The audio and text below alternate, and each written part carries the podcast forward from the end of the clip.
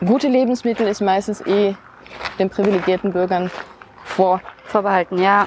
Hier drehen wir ja den Spieß ein bisschen um und sagen, hier kann jeder Bürger ernten. Wie man hier auch sieht, das Ja. ist der Mangold. Das ist der Mangold, der ist auch ganz schön gerupft. Gibt es bei euch in der Gemeinde essbare Pflanzen, zum Beispiel eine Streuobstwiese mit kostenlosem Obst für alle? Oder setzt euer Ort eher auf Stiefmütterchen? In Andernach geht die Stadt konsequent den essbaren Weg. Dort wachsen Kiwis, Kapuzinerkresse und Kürbis erntbar für alle mitten in der Stadt. Sogar Bananenbäume finden sich überall in der essbaren Stadt verteilt. Wie die Andernacher auf die Idee gekommen sind, ob die Bürger die Zierblumen vermissen und wie das Ganze funktioniert, darüber spreche ich im Eifel-Podcast mit Annelie Karlsson von der Stadtverwaltung Andernach. Sie hat sich Zeit für eine Stadtführung mit uns genommen. Zuerst habe ich sie gefragt, wie hat es angefangen mit der S-Bahn-Stadt? So, unsere essbare Stadt hat ja damals angefangen als eine schöne Idee, als unser Oberbürgermeister zusammen mit dem Leiter für das Sozialamt und unsere Büroleitung haben sich alle zusammengesetzt und eine Idee gesponnen nach einem Projektaufruf von SWR 4. Und da hat man gesagt, ja, machen wir mit, aber was machen wir? Und da sagt man, okay, Permakultur anlegen. Und alle richtig begeistert. Das war 2008. Aber nie, was ist denn Permakultur? Permakultur ist so ein Konzept, Ja. wie man Landwirtschaft betreibt, um das, was da wächst, nie den, den Ort richtig verlässt, außer das, was man isst und erntet. Das Material, was man als sonst auf den Kompost schmeißt, nutzt man als Mulchmaterial oder auch als Kompost.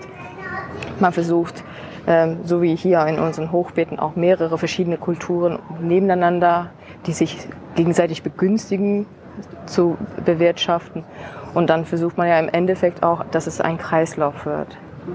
Ja, Mensch, Tier, Pflanze im Einklang miteinander. Okay, also irgendwer hatte diese Permakultur äh, ausgegraben und hat Genau. dann davon erzählt und dann waren alle Feuer und Flamme. Ja, und dann hatten wir die Perspektive G GmbH, eine gemeinnützige GmbH.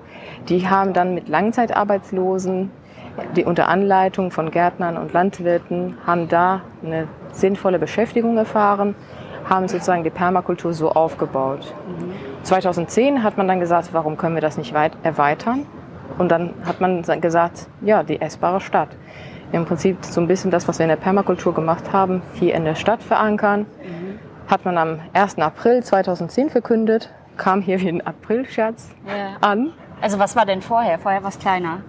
Vorher gab es übliche Bepflanzungen wie Stiefmütterchen, Ja, die Prämilchen. ganz normal, ja. Genau. Und dass man jedes Jahr zweimal eine neue Bepflanzung machen muss. Ah, okay, verstehe. Und dann hat man jetzt aber eher so Sträucher und so, Genau. die länger bleiben. Genau. Und dann, genau, und dann war es aber so, dass äh, es gab dieses Projekt und das Projekt war dann aber erstmal auf ein paar Kästen äh, bezogen, oder was? Das fing in dem Stadtgraben an. Ah, da ja. Mhm. gehen wir gleich hin. Und äh, erweiterte sich entlang der Stadtmauer und zog dann so langsam hier mit Hochbeeten in die sehr beengte Innenstadt, in der Altstadt. ja. Genau. Und jetzt stehen wir gerade vor dem Rathaus und ich sehe auch hier am Rathaus sind überall Blumenkästen, aber keine Blumen. Was ist da drin? Das sind Kräuter. Kräuter, Kapuzinerkresse, äh, stehen sogar Tomaten drin, äh, es sind auch Kürbisse, äh, glaube ich, sogar drin. Alles, was man hier abernten kann, wenn man das Fenster öffnet. Und das wird dann auch gemacht irgendwie, dass die Leute aus dem Fenster raus ernten. Die pflegen das auch, die gießen das, sehen zu, dass es schön grün ist. Also wenn man schon essbarer Stadt ist und wenn das von, von oben gewünscht ist, dann soll auch das Rathaus mit gutem Beispiel vorangehen. Das ist so cool, dass man sagt, okay, man macht. Und es sieht auch noch schön aus. Also es ist nicht so, dass man sagt, okay, jetzt, wenn da jetzt Geranien wären, so rote, dann. Äh, Genau. ja. hat natürlich eine recht hohe Biodiversität. Auf so Laufmeter von 50 bis 60 Meter hat man hier sehr viele verschiedene Arten gepflanzt. Dass es auch zu unterschiedlichen Zeiten im Jahr auch was blüht. Okay, und dann gehen wir jetzt rüber. Ja, wir gehen zur Wiege der essbaren Stadt.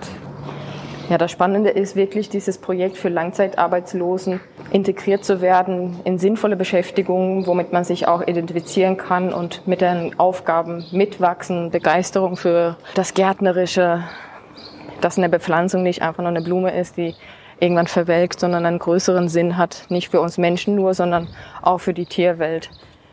Und merken Sie da was davon? Also gibt es irgendwie so Zählungen vom NABU oder vom Bund oder so, dass sie sagen, ah, jetzt kommen hier so seltene Schmetterlinge hin oder so? Witzigerweise hatten wir in diesem Jahr eine Kräuterwanderung organisiert. Ähm, da gab es auch etliche witzige Funde, wo die Leute sagen, das wächst aus einer Ritze in der essbaren Stadt. Das ist ganz toll.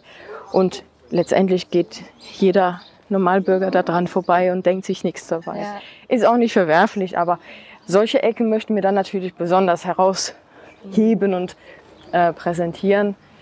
Und äh, wissenschaftliche Begleitungen gab es über diese Dekade, gab es schon mehrmals. Mhm. Die letzte wissenschaftliche Arbeit, die wir hatten, war eine Käferuntersuchung. Mhm. Wir haben mit dem EU-Projekt Edible Cities Network haben wir einen Gemeinschaftsgarten gegründet, wo wir auch Käfer dort an der Fläche untersucht haben und haben Erstsichtungen in Rheinland-Pfalz gefunden. Echt? Und das ist ganz spannend dann Ja. zu sagen, wir können sogar begründen, dass, dass die Tierwelt sich jetzt eine Klimawandelanpassung hier erfahren, dadurch, dass wir auch jetzt mediterrane Arten hier vorfinden. Ja. Wow. Okay, ich war hier noch nie. Jetzt sind wir an der Stadtmauer. Genau. Wir sind sozusagen innerhalb der Stadtmauer. Die Stadtmauer hat ja sozusagen zwei Seiten. Und beide Seiten waren eine Zeit lang eine Grünfläche, die man betreten konnte. Meistens mit dem Hund Gassi gegangen. War aber natürlich nicht so gepflegt, wie das jetzt, seitdem man das essbar gestaltet. Eins, weil die Menschen natürlich jetzt vermehrt darauf achten, dass es schön aussieht. Ja, weil sie noch einen zusätzlichen Nutzen haben. Richtig. Und hier sieht man eine frühere grüne Wiese.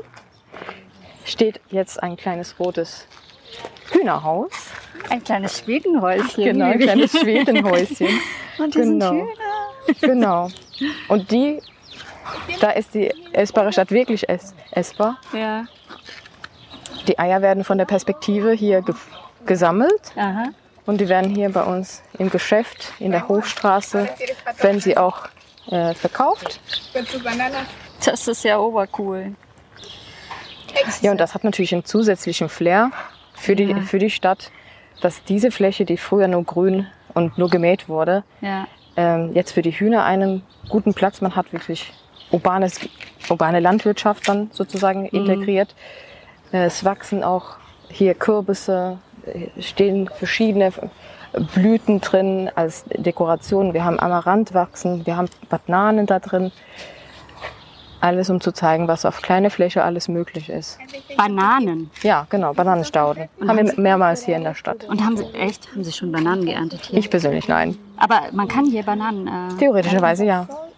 Wenn man schnell genug ist. Ja. also ich sehe, das ist glaube ich Amaranth, ne? Dieses rote. Mhm. Genau, Das sieht Palmkohl. auch Cool aus, ja, Palmkohl. Genau, Bananenstauden. Bananen. Und zwischen Dahlien einfach gesetzt. Oder Kapuzinerkresse. Oder Kürbisse haben wir hier. Dieses Jahr haben wir das Jahr des Kürbisses. Das heißt, in der Stadt finden man auch verschiedene Sorten Kürbis an unterschiedliche Po- Positionen. Ja, und die Ecke hat sich sozusagen eine Aufwertung erlebt. Und das ist häufig so das soziale Engagement der Bürger und Touristen. Je gepflegter eine Fläche ist, umso mehr Rücksicht nimmt man. Und das merken wir dann natürlich auch. Wir waren auch gerade Touristen hier an der Seite, die waren auch so, oh, guck mal. Ja. das ist cool. Los Boyos. ja, ja, sie Genau. ne? Ja, das ist wahrscheinlich ein ungewöhnliches Gesicht. Wir haben auch hier schon mal äh, Schafe grasen gehabt. Das ist ein mobiles Stall gehabt, was rumgewandert war. Das ist vielleicht ungewöhnlich, aber die, die anderen nachher, die nehmen es auch sowas an, auch wenn es erstmal ein bisschen Bedenken gab. Ja, das wollte ich fragen. Wie ist denn so die äh, Resonanz? Ja, erstmal ab dem, wenn das als Ap- Aprilscherz verkündet wurde, Ja. haben sie uns alle nicht für ganz voll genommen. Letztendlich haben sie dann aber auch erkannt, die Politik hat dann auch erkannt, die Tourismen, die Tourismuseinnahmen Einnahmen kamen auch. Man hat dann irgendwann verstanden, das ist eine gute Sache und es ist was Neues. Ungewöhnlich für eine Stadtverwaltung, einfach was zu machen. Weil Ja. häufig sagt man, Verwaltung ist langsam und träge. Das kann man da in diesem Fall nicht sagen. Was gab es so für Widerstände? Kosten natürlich immer. Ach so, ja, okay. Hm. Ja, Ja, Das ist immer eine Sache. Aber da wir auch sagen, wir haben eine Verpflichtung gegenüber gerade diesen Arbeits Langzeitarbeitslosen. Wir haben ein soziales Engagement, was wir auch pflegen wollen. Das muss auch was kosten. Wir dürfen keine Schicht sozusagen vergessen. Und gute Lebensmittel ist meistens eh den privilegierten Bürgern vor, ja, wie soll man sagen? Vorbehalten, ja. Ja, genau. Und äh, hier drehen wir ja den Spieß ein bisschen um und sagen, hier kann jeder Bürger ernten. Wie man hier auch sieht. Das Ja. ist der Mangold. Das ist der Mangold, der ist auch ganz schön gerupft. Aber er kommt immer wieder, also Permakultur, dass man das Genau. auch stehen lassen kann. Genau, genau. Okay. An anderen Orten hier in der Stadt steht er auch kniehoch. Ah, und hier geht's auch noch weiter. Genau. Hammer. Also ist das denn teurer, als würde man so einfach zweimal im Jahr da Blümchen setzen? In unseren Augen nicht. Für uns ist es wichtig, diesen ökologischen Nutzen für die Tierwelt ist genauso wichtig, weil in der Stadt müssen wir einfach nur versuchen, diese Flächen zu öffnen, sodass wir Biodiversität reinholen. Das muss auch was kosten. Die Klimawandelanpassung, die wird auch was kosten. Ja. Das soziale Engagement und damit Langzeitarbeitslosen, das ist auch ein Kosten, aber das nimmt man auf sich. Und letztendlich, was wir zurückbekommen durch Tourismuseinnahmen, das relativiert sich dann. Aber letztendlich, äh, ob ich eine Primel einsetze und dann Unkraut dazwischen jäte oder ob das eine Kürbis ist, macht in dem Sinne keinen Unterschied.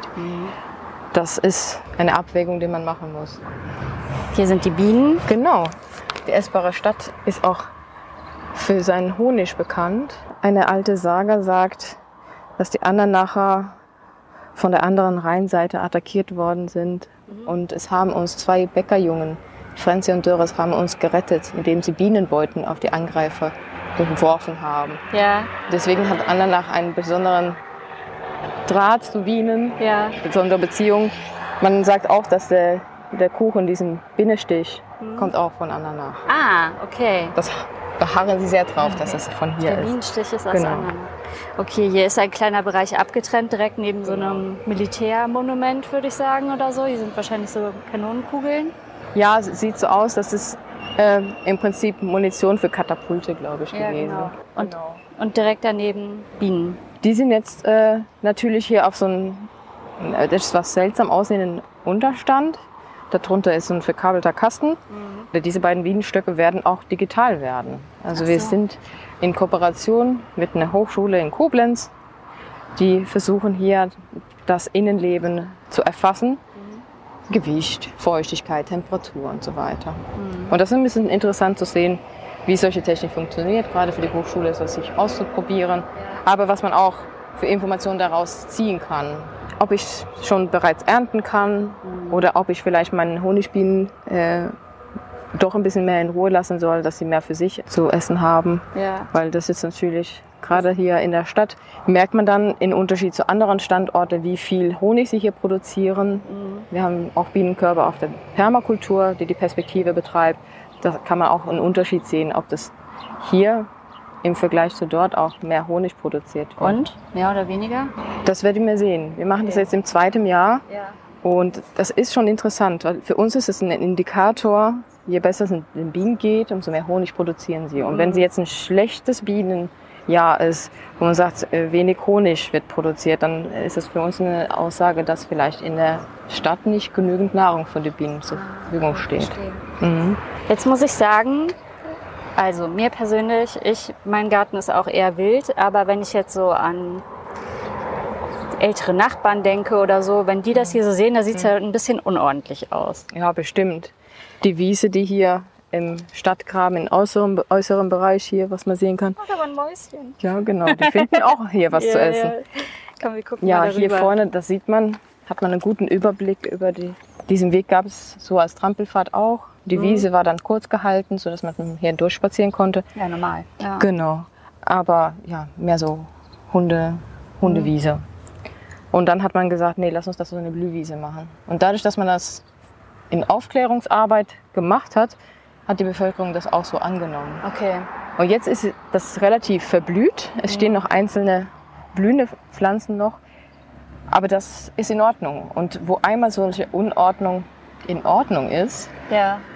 können die Leute das auch ein bisschen auf andere Flächen noch übertragen. Okay, weil ich würde mir denken, dass es bestimmt viele Leute ganz schön unordentlich finden. Also, weil es sieht sehr wild aus. Wir sehen jetzt gerade auf Anhieb zwei Schmetterlinge, die da rumflattern. Ja. Äh, die Vögel sitzen hier, die finden auch jetzt bei den Samen hier, was alles anfällt, finden sie auch was zu, äh, zu fressen.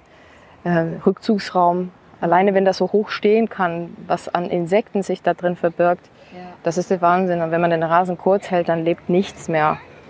Und das ist eine absolute Biodiversitätsbombe. Und wenn man sagt, dass, dass die Stadt davon leben wird, je mehr Flächen ja, man zur Verfügung stellen kann, je mehr solche Hotspots, Oasen, mehr Biotopverbunde man schaffen kann, umso besser wird es uns auch Menschen gehen ja. am Ende. Weil das hier ist ein, ein Wasserspeicher. Wasserspeicher, Verdunstung von solchen Grünflächen bringt Abkühlung. Mhm. Und ein Rasen, der hat nicht sehr viel Oberfläche, aber hier haben wir sehr viel Biomasse oberirdisch, was erstmal viel Wasser aufnimmt, bevor das den Boden erreicht. Mhm. Und dann, wenn es den Boden erreicht, versickert das langsam die Infiltration im Boden ist da maßgebend dafür, dass wir Starkregenereignisse nicht zu Oberflächenabflüssen drängen. Ja, je mehr dann langsam eindringen kann, umso weniger Spitzen erleben wir. Und wir hatten ja jetzt einen Hagelschaden okay. am 20. Mai diesen ja. Jahres. Zog hier über Andernach Hagelsturm mit Golfballgroße mhm. Hagel und hat die ganze Stadt hier verwüstet klar, die essbare Stadt, also hat man Zweige abgebrochen, Salat, Erdbeeren. Aber letztendlich ist eine Stadt nur widerstandsfähig, wenn man verschiedene Sachen einpflanzt. Das heißt, diese Wiese hat das nicht sehr viel ausgemacht, da treibt es wieder neu aus. Und äh, nur so kann man sich auf den Klimawandel auch sich anpassen. Also wenn es viele verschiedene Pflanzen dann gibt, genau. dann halt auch welche überleben auch. Äh Richtig. Wie gehen Sie jetzt mit dem heißen Sommer um? Weil es hat ja quasi seit Wochen nicht geregnet. Richtig. Das ist für uns auch ein Problem. Man sieht, ja, als wir das Motto Kürbis des Jahres geplant haben, ja. konnten wir nicht ahnen, dass es so trocken wird. Mhm. Wir müssen viel gießen. Aber das ist egal, welche Bepflanzung man hat. Um das Grün zu erhalten, muss man da Wasser drauf geben. Wir sind aber auch bemüht, Bewässerungskonzepte zu entwickeln, um vom mhm. Frischwasser wegzukommen um auf dann Regenwasser in Zisternen aufgesammelt. Ja. Aber das ist eine Ressource, die wird immer knapper und man muss sich da immer fragen, ob jede Fläche gewässert werden muss. Deswegen gibt es auch in, in der Stadt auch Ecken, wo das, der Rasen gut vertrocknet ist. Ja. Weil da müssen wir einfach nur sagen, das ist leider was als erstes gestrichen wird. Ja. Bäume müssen erhalten werden. Das ist ganz wichtig. Und hier stehen auch ja. Kornellkirsche. Also hier ist auch beschriftet, damit man weiß, was das ist. Genau, wir versuchen die Schilder unterschiedlicher Art, jetzt so Schieferplättchen mhm. aufzustellen, dass man sehen kann, was das ist. Was hier natürlich schön ist, ist, man merkt an den Orten, dass der Boden ganz bedeckt ist. Das ist ganz wichtig. Auch in der Permakultur möchte man so wenig offene Flächen haben wie möglich. Hier versuchen wir dann genau neben so ein Starksehrer wie ein Kürbis, der mhm. nimmt ja sehr viele Nährstoffe, hohen Wasserverbrauch, der nimmt das schön aus dem Boden und dann daneben versuchen wir dann für das nächste Jahr schon vorzusorgen mit Erbsen, Erbsen bepflanzen. Mhm. Kennt man ja aus diesen alten Indianerbepflanzungen, das Milpabeet, ja. Mais, Bohnen oder Erbsen mit Kürbis oder Zucchini, das sich super gut ergänzen. Mhm. Ja. Ah, okay. Ja, wir sehen die Banane, dann sehen wir hier das sind das Dahlien, ne? Genau. Und die Erbsen und alles durcheinander. Genau. Also halb, halb, also man würde schon sagen, so für so ein, was man so gewöhnt ist, so ein Felder ist es schon relativ durcheinander mhm. alles, ne? Mhm. Genau, und wie gesagt, und hier ist das, ist das Chaos ja gewollt und so kommuniziert. Und wenn man jetzt hier weitergeht, dann sieht man auch, ähm, dass es sich weiter fortpflanzt.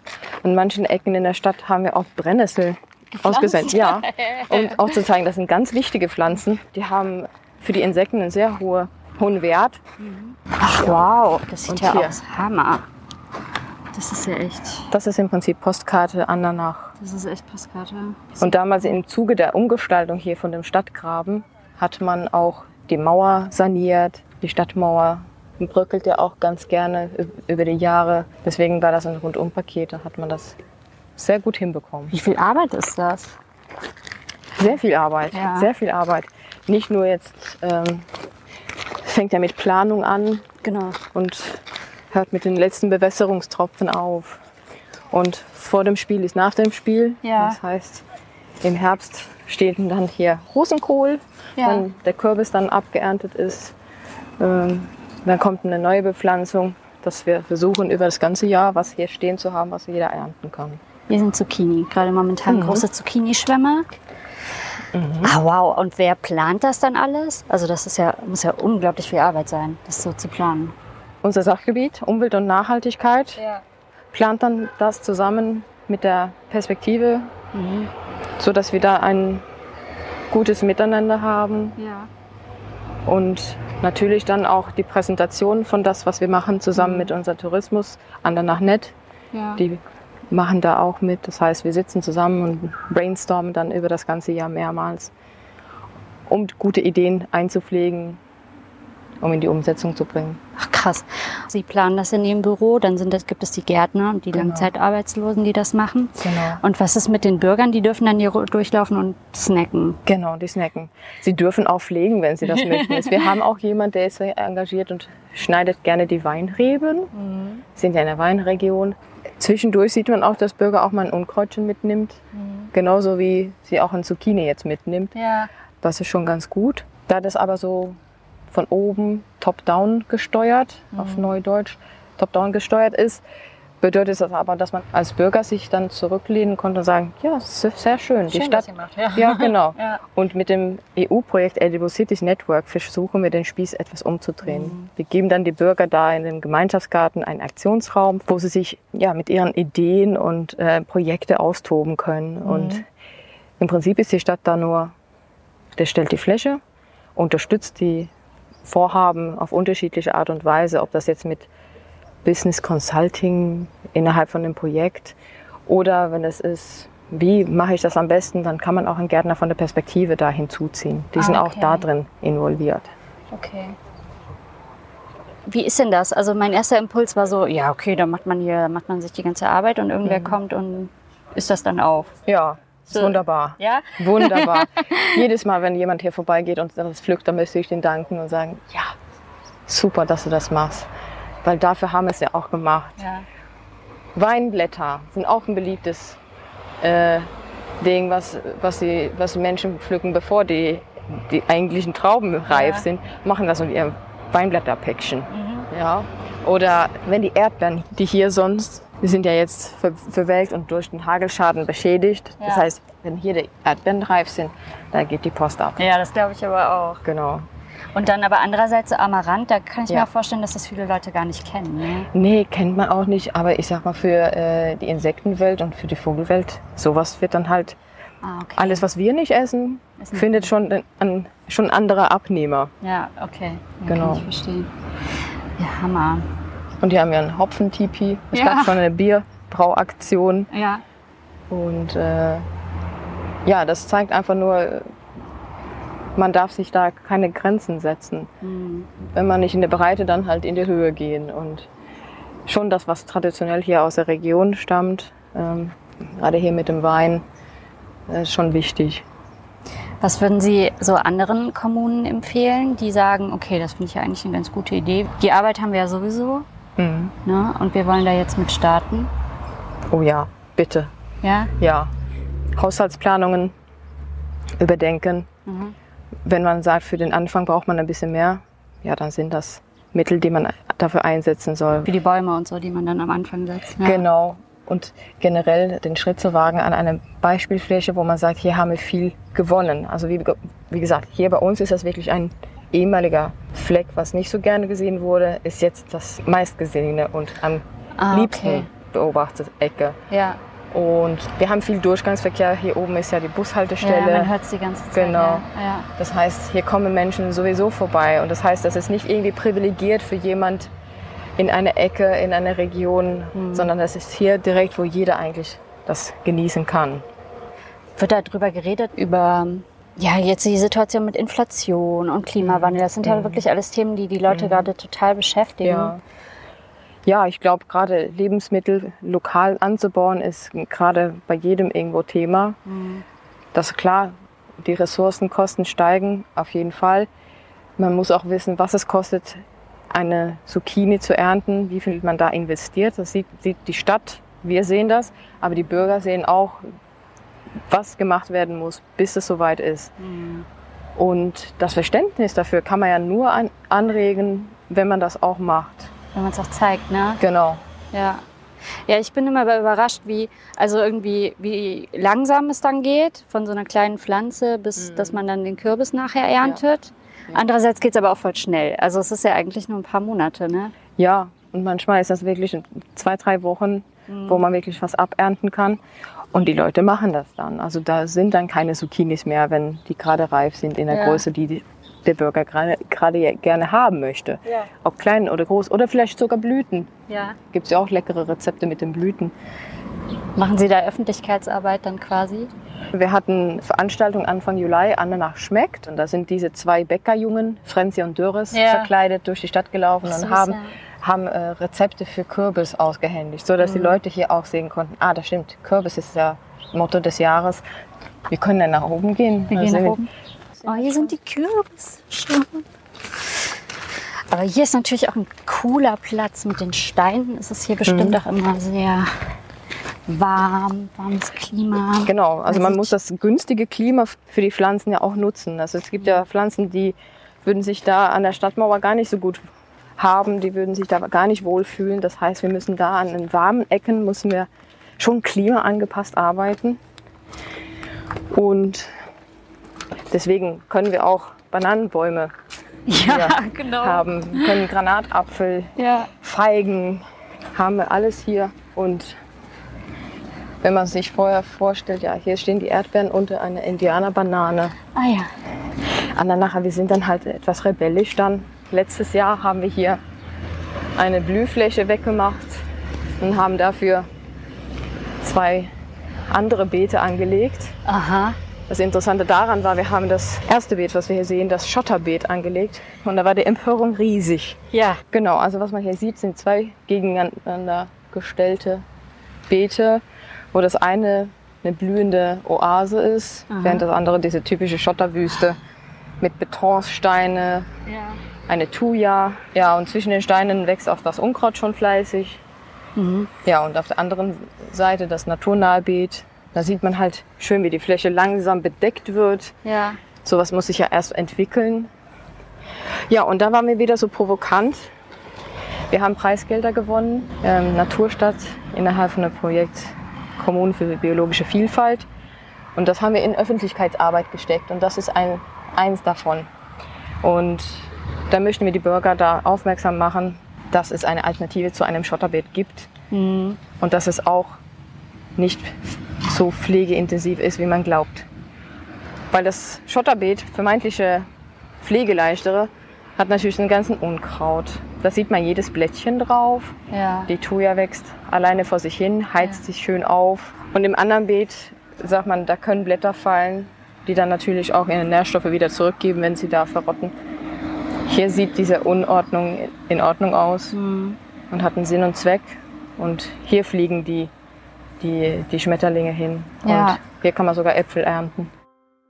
Vielen Dank an Annelie Karlsson von der Stadtverwaltung Andernach. Na, geht es euch jetzt auch so wie mir und habt ihr jetzt Lust, eure Stadt essbar zu gestalten oder euch mit Permakultur zu beschäftigen? Dann schreibt mir doch, ich habe total Lust, mich mit Gleichgesinnten aus der Eifel zu vernetzen. Und wenn ihr Lust habt, euch die essbare Stadt mal bildlich anzusehen, dann fahrt entweder hin oder schaut mal bei Instagram oder Facebook beim Eifel Podcast vorbei. Ich habe ein paar Bilder gemacht und werde die jetzt nach und nach alle hochladen. Und wenn ihr mehr zum Thema Andernach hören möchtet, dann kann ich euch den Eifel Podcast Nummer 37 empfehlen. Da geht es um die Geschichte der Andernacher Mühlensteine und wie wichtig die für die Menschheitsgeschichte sind. Das war's jedenfalls mit dem Eifel Podcast für diese Woche. Mein Name ist Julia Kunze. Die Musik kommt von Esther Abrami. Bis zum nächsten Mal in zwei Wochen. Tschüss!